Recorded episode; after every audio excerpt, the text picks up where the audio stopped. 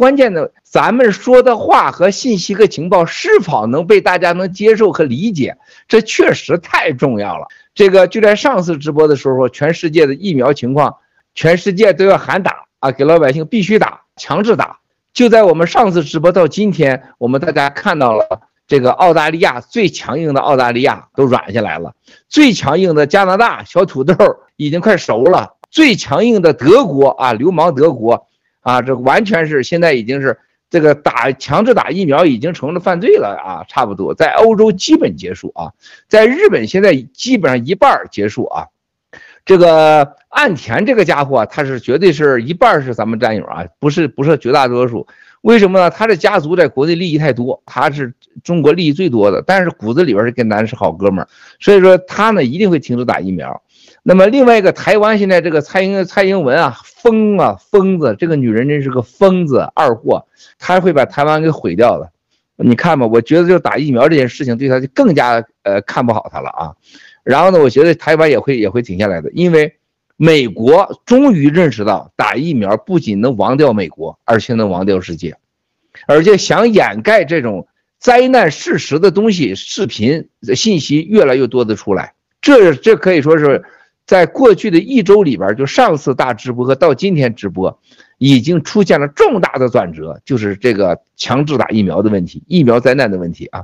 刚才茂本小哥也做了一下子那个疫苗的整个的在澳大利亚的这个整个的停止和进展，这是非常非常重要的。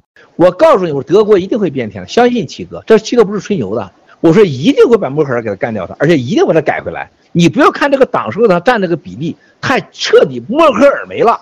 德国就赢了，就会改变，而且一定会在通讯上、科技上大力的发展，然后远离共产党。澳大利亚，我同样在说的时候，你知道澳大利亚的那个澳大利亚的白人的战友说：“郭先生，你也太自信了吧，我们都没信心了。”我说：“我告诉你，我一定会改变你这个呃澳大利亚强制打疫苗，一定会做到的。”茂威小哥估计还笑话我呢，做到了吗？你七哥做到了吗？这不是吹牛吧？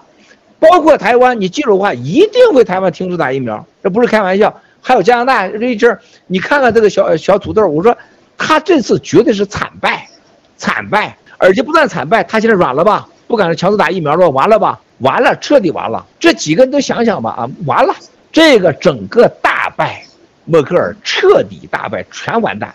原因之一就是共产党。小土豆这回惨的不是一般的惨，因为他这次提前的想想这个这个提前大选，他想自己一党独大。结果化了，全是小党说了算，而且这些小党每个头你发现吗？加拿大这头都跟他联系的啊，都是那种极端主义者。小土豆这只有辞职，他没有任何干去的可能。就像现在这个英国一样，英国接下来 fresh 绝对上去，这这这绝对上去。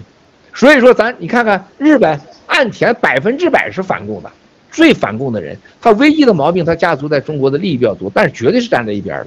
台湾这个，你看朱立伦，哎呀，这是台湾人民一定会把他灭掉的，我们一定会把他灭掉的，就像当年的郭台铭一样啊！你相信咱，你们最不知道就是爆料革命有多大的力量在全世界，一定会被干掉的，你放心啊，玉山，这点你放心啊，你两口子放心啊，一定会被干掉。这小子很坏啊，而且我们有足够的弹药把他给消灭掉，像消灭郭台铭一样啊，一定让他嘚瑟半天把他拿掉他啊！而且我们会跟美国和日本一起干的，这回跟美国、日本，我让美国、日本都意识到，这小子上去以后就是绝对美日的巨大威胁啊！美日、美国的、日本的呃嗓子，这是美国的肛门啊！这是台湾啊！哈，这个这个口一旦打开了以后，你就以后没得活了。所以说，让他们意识到这个威胁性。世界有左派有右派，世界上没有一个派别敢说我是正义派的，只有新中国联邦是正义派。从不让你交税，从不剥削你，从不需要你奉献，从不要你捐款，完全是，你完全自由的选择。你跟不跟我们？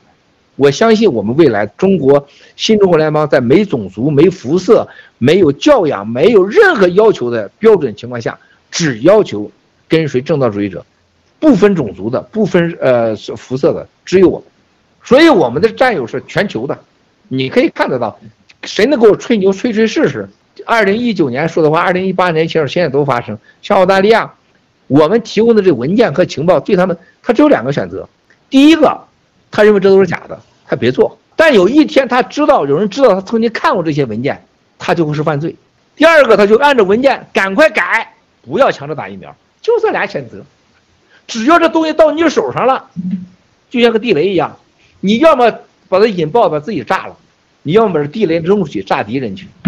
这就是我们爆料革命独有的力量，超过你的潜核潜艇、航空母舰，你敢用吗？这就是我们以情报以共灭共，微针不破。七哥对着手机，咔咔咔给哪个人发个信息，他就傻了。一个你说你从来没听到过，你说我不认识郭文贵，你撒谎，你早晚一天你就被被审判。你说认识郭文贵，为啥告诉你你不听？他是说话你你你你问过吗？七哥就这本事，你们发没用。人说你谁呀？毛本小哥滚一边的，听哪毛本？没听说过。那当然我不打骚扰电话是吧？郭文贵的事不是郭文贵 mails 过来的信息，夸两张报纸啊，在后面夸两张文件在后面，夸一小视频发过去了，我都不用搭理他，我睡觉去了。就像我旁边那几个助理秘书说，郭先生你就，我看你这每天你这有时候梆梆梆，就是进屋几分钟出来了，我们这就忙不完了。我说那当然了，那未来我说我每天我说两句话就可以了，那还那那还像你们天天在那块趴趴着电脑上天天这么干吗？那怎么可能啊？对不对啊？这就是新中国联邦用历史和时间，七哥的几十年凝聚的所有的财富和情报和资源能力，还有上天给我们的最好的机会。全世界都无望、没有希望、恐惧的时候，全世界的货币都可能是变成纸币的时候，只有我们应运而生啊！你说的刚才这呃，德国啊，在这可能很多人都是。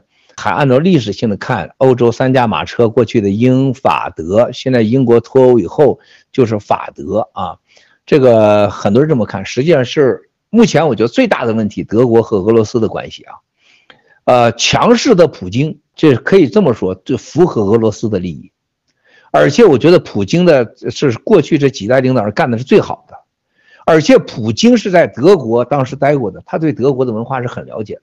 我深信未来的影响欧洲最大的人物就就就就是普京，你不能忽视这个人物，而且俄罗斯的整个的这个天然气管道，整个稀疏管道被这个欧洲啊被美国给叫停这个问题啊，搞了那么多年了，我觉得普京的时代一定会给你给你开始。普京要想达到这个整个东契西输，还有整个俄罗斯的石油要大部分来替代中东的石油来给这个，特别是德国和英国的话。德国这这些政党里边可能是从亲中完全转向亲俄，而且俄国对德国对欧洲会非常的示弱，而且是在这个能源上会大量的这个合作。德国呢，现在最大的问题，它是整个通讯几乎跟非洲级别差不多。你到了德国那个通讯简直是神经到了极点。要是德国这个民族，他戳那根筋，发动二战啊一战都是从他那开始，就是这个都是他这个文化和精神。我一切的生活都是为了工作啊，一切的工作都是为了工作。说这个国家呀，它没有一个全面的战略概念，它是一个严格讲是个不正常的民族。形容不正常的民族当中，第一个中国人，第二个德国人。那么这个德国人呢，他是不正常的民族，他是有问题的，他的经济不结构不合理，他的产业结构不合理，他的市场必须依靠欧洲，还有这个整个亚洲，美洲他打不进来的，美国人是搞他的。他亲美是不可能的，所以他他只有亲俄、亲中或者亲日。那么他他跟日本啊、跟亚洲这块都没有任何问题，他只无非是俄中的问题。俄罗斯不会反对是亲中，但俄罗斯一定会大力的能源介入啊。俄德国能源不行，通信不行，德国一切未来都是假的。大家想到我们现在这个电瓶汽车未来是发电，都是电来的，核电未来是世界的一切。现在未来很多能源都没有了，大概都是电，电就是核电。核电在发电，大家记住，生物发电也会发生啊！我们没，我未来跟你讲，生物发电也会发生，就是所有的车辆不烧油就是烧电的时候，那电哪来的呀？电不是都是煤烧出来的？电未来是核电最厉害，在全世界的核电和生物发电会大势上前。德国未来在发电上、电能源上一定是世界上的超级国家。这像巴西、澳大利亚、德国，像加拿大这种。大国家可以有发展潜力的国家，他们还农业这个几个国家，一定是未来的新的帝国，啊，一定是新的帝国。所以德国在一部分的传统能源结束以后，它会发展新的能源、新的通信方式，甚至在生物科技上、电脑上，可能德国一跃跑到前面去了。这个国家是完全做得到的。所以说，政治上是俄国影响巨大，就未来是俄国、德国的欧洲、法国欧洲，还是俄法的欧洲？这个这叫俄国一定玩苏联，俄国这次玩俄法关系、俄德关系三角，这是德国人永远，这俄罗斯永远是这样子。所以说，没有任何人相信俄国人会交朋友，没有任何相信俄国有忠诚有政治。但是它是世界上政治舞台上、经济舞台上玩的最好的双面鹰、双头鹰。所以说，这个欧洲的未来呢，会大量的新技术的诞生，而且会很多较量。我觉得德国可能是要面临这个最大两个挑战啊。在它经济调调整过程当中，欧元可能崩塌，欧盟崩塌。一旦欧盟、欧元崩塌的时候，德国一定会强大起来。越是欧盟崩塌，越是欧元崩塌，德国越强大。法国会玩球蛋，法国这个国家会彻底的会一下子给打回到几十年以前的时代。意大利、比利时彻底完蛋，希腊破产啊，意大利的破产。然后英国会非常强大。经过一段时间以后，英法。德又回来了，但是这个时候，俄罗斯绝对是欧洲的主人啊！中共想去呢，不可能，没有中共，他做球梦的，他根本不懂欧洲啊！七哥有绝对的信心讲，中共里边懂欧洲的人没几个，因为他们的文化，你像周小川崇拜欧洲的文化，天天早上起来漱口嘴就玩钢琴，他不知道欧洲的钢琴是怎么来的，欧洲的钢琴是在战争中诞生的，他根本没了解这个东西，他不知道咋回事啊！所以说。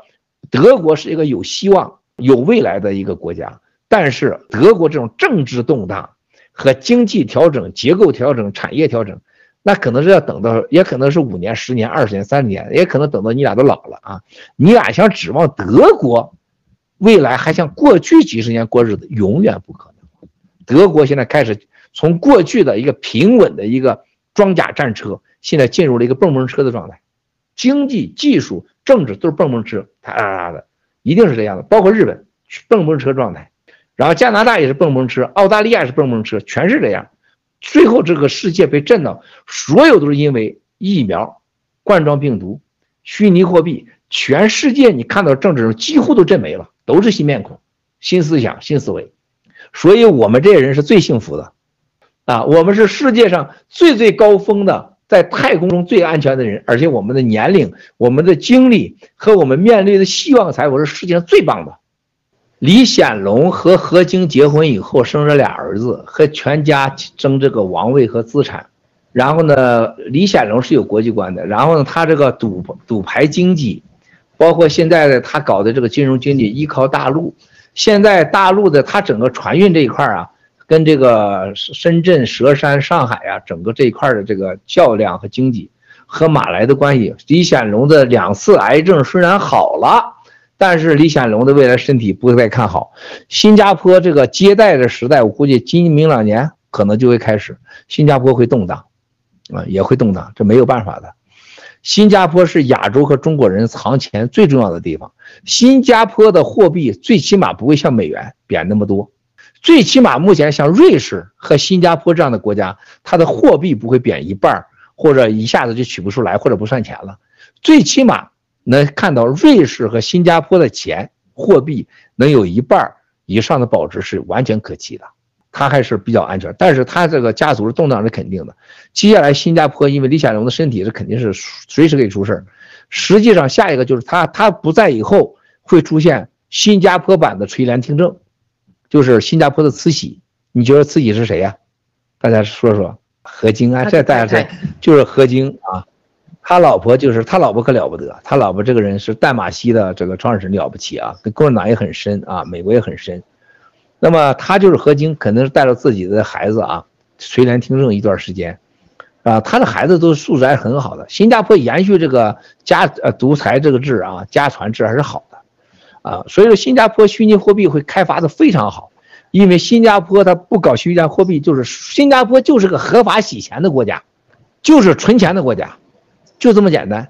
然后就是所有的在美国和中国之间啊玩这个两边跳的，一一脚两只船的。